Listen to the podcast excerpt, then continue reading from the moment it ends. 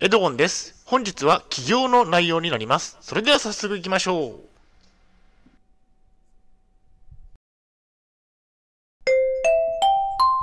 はい、H キャップチャンネルにようこそ。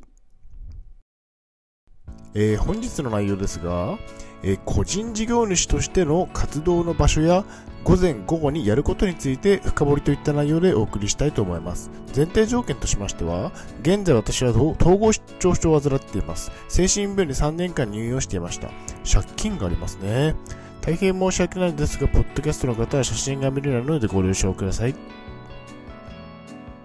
えそれではコンテンツですね。丸1番で個人事業主のお仕事の作業場所について。丸2番で午前午後にやることについて。最後に本日の行動プランと終わりにがあります。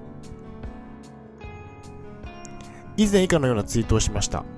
お仕事のメインの作業場所は、えー自宅です。自宅でノートパソコンで作業をします。午前中に作業を終わらせて、午後や夜はリフレッシュタイムにしています。お仕事は午前中のみなのでかなり楽でいいですね。このツイートについて深掘りをしていきます。ではまず丸一番で個人事業主のお仕事の作業場所について。えー作業場所のメインは自宅ですね。えー個人事業主として活動していますが、活動場所は主に自宅です。自宅であれば、えー飲み物も飲み放題ですし、電源もあり、Wi-Fi もあるので便利ですね。朝起きたらすぐにでも作業を開始できます。移動する手間もないので良いですね。ノートパソコンで作業。私はデスクトップパソコンを持っていません。ノートパソコンで作業をしています。持ち運びができて便利なので、ノートパソコンにしました。と言っても、持ち運びをすることはそんなにはありませんね。えー基本的には、えー9時前には、え個人事業主としての活動ですが、基本的には、え午前9時、9時には作業が終わっていることが多いですね。え作業の開始は6時30分過ぎ頃です。2022年現在、え2から3時間程度の作業時間ですね。え統合失調症なのでお仕事のやりすぎなどは体調不良の原因になるので作業量は少なめです。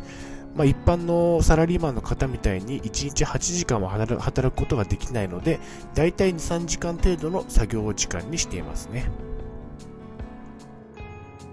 次に丸2番で午前午後にやることについて午前中にやることについて午前中にはまずはツイッターにつぶやきます。そしてブログを半分書き、小説や電子書籍も書いています。そして YouTube の動画の撮影などを行いますね。その後、また Twitter につぶやいたりもしていますね。まあ午前中はこれくらいしかやっていませんね。え午後にやることについて。午後は遊びの時間です。ゲームを中心にやっています。遊びで遊びといっても上達をして e スポーツ大会に参加をしたいと思っているので半分はお仕事のようなものですがえ上手になったゲームはまだないので腕をガンガン上げていきたいですねえ統合失調症と起業についてえ統合失調症でも起業は可能ですえ目標を設定してそれに向かって進んでいけば OK です自宅でできる個人事業主の活動がやはりおすすめです。通勤もないため楽で良いですね。まあ自分でも達成可能な目標を設定しましょう。高すぎる目標は、え挫折の原因になりますね。まあ無理をしない程度に、え個人事業主としてやっていこうかなというふうに思ってますね。結論としましては、自宅で個人事業主の作業を行うことをお勧めします。移動がないので、移動移動がないのがメリットですね。はい、お疲れ様でした。ありがとうございました。それでは本日の行動プランに入っていきたいと思います。えー起業しましょう。個人事業主も結構楽しいですね。売り上げが増えればいいなと感じています。個人事業主となることをお勧めします。まずは会社に勤めながらの副副業でも良いと思いますね。まずは副業から始めてみるのをお勧めしますね。まあ、私は働いていないので、もう個人事業主1本といったところですね。え、2024年の1月現在では、え、収入は、え、っと、1ヶ月で、え、5000円から1万円程度といったところですね。まだまだ増やしていきたいなというふうに思ってますね。まずは2万円ですね。2万円を達成したいなというふうに思ってますね。それでは本日の振り返りに入っていきたいと思います。本日は個人事業主としての活動の場所や午前午後にやることについて深掘りといった内容でお送りしました。丸一番では個人事業主のお仕事の作業場所について自宅が良いですね。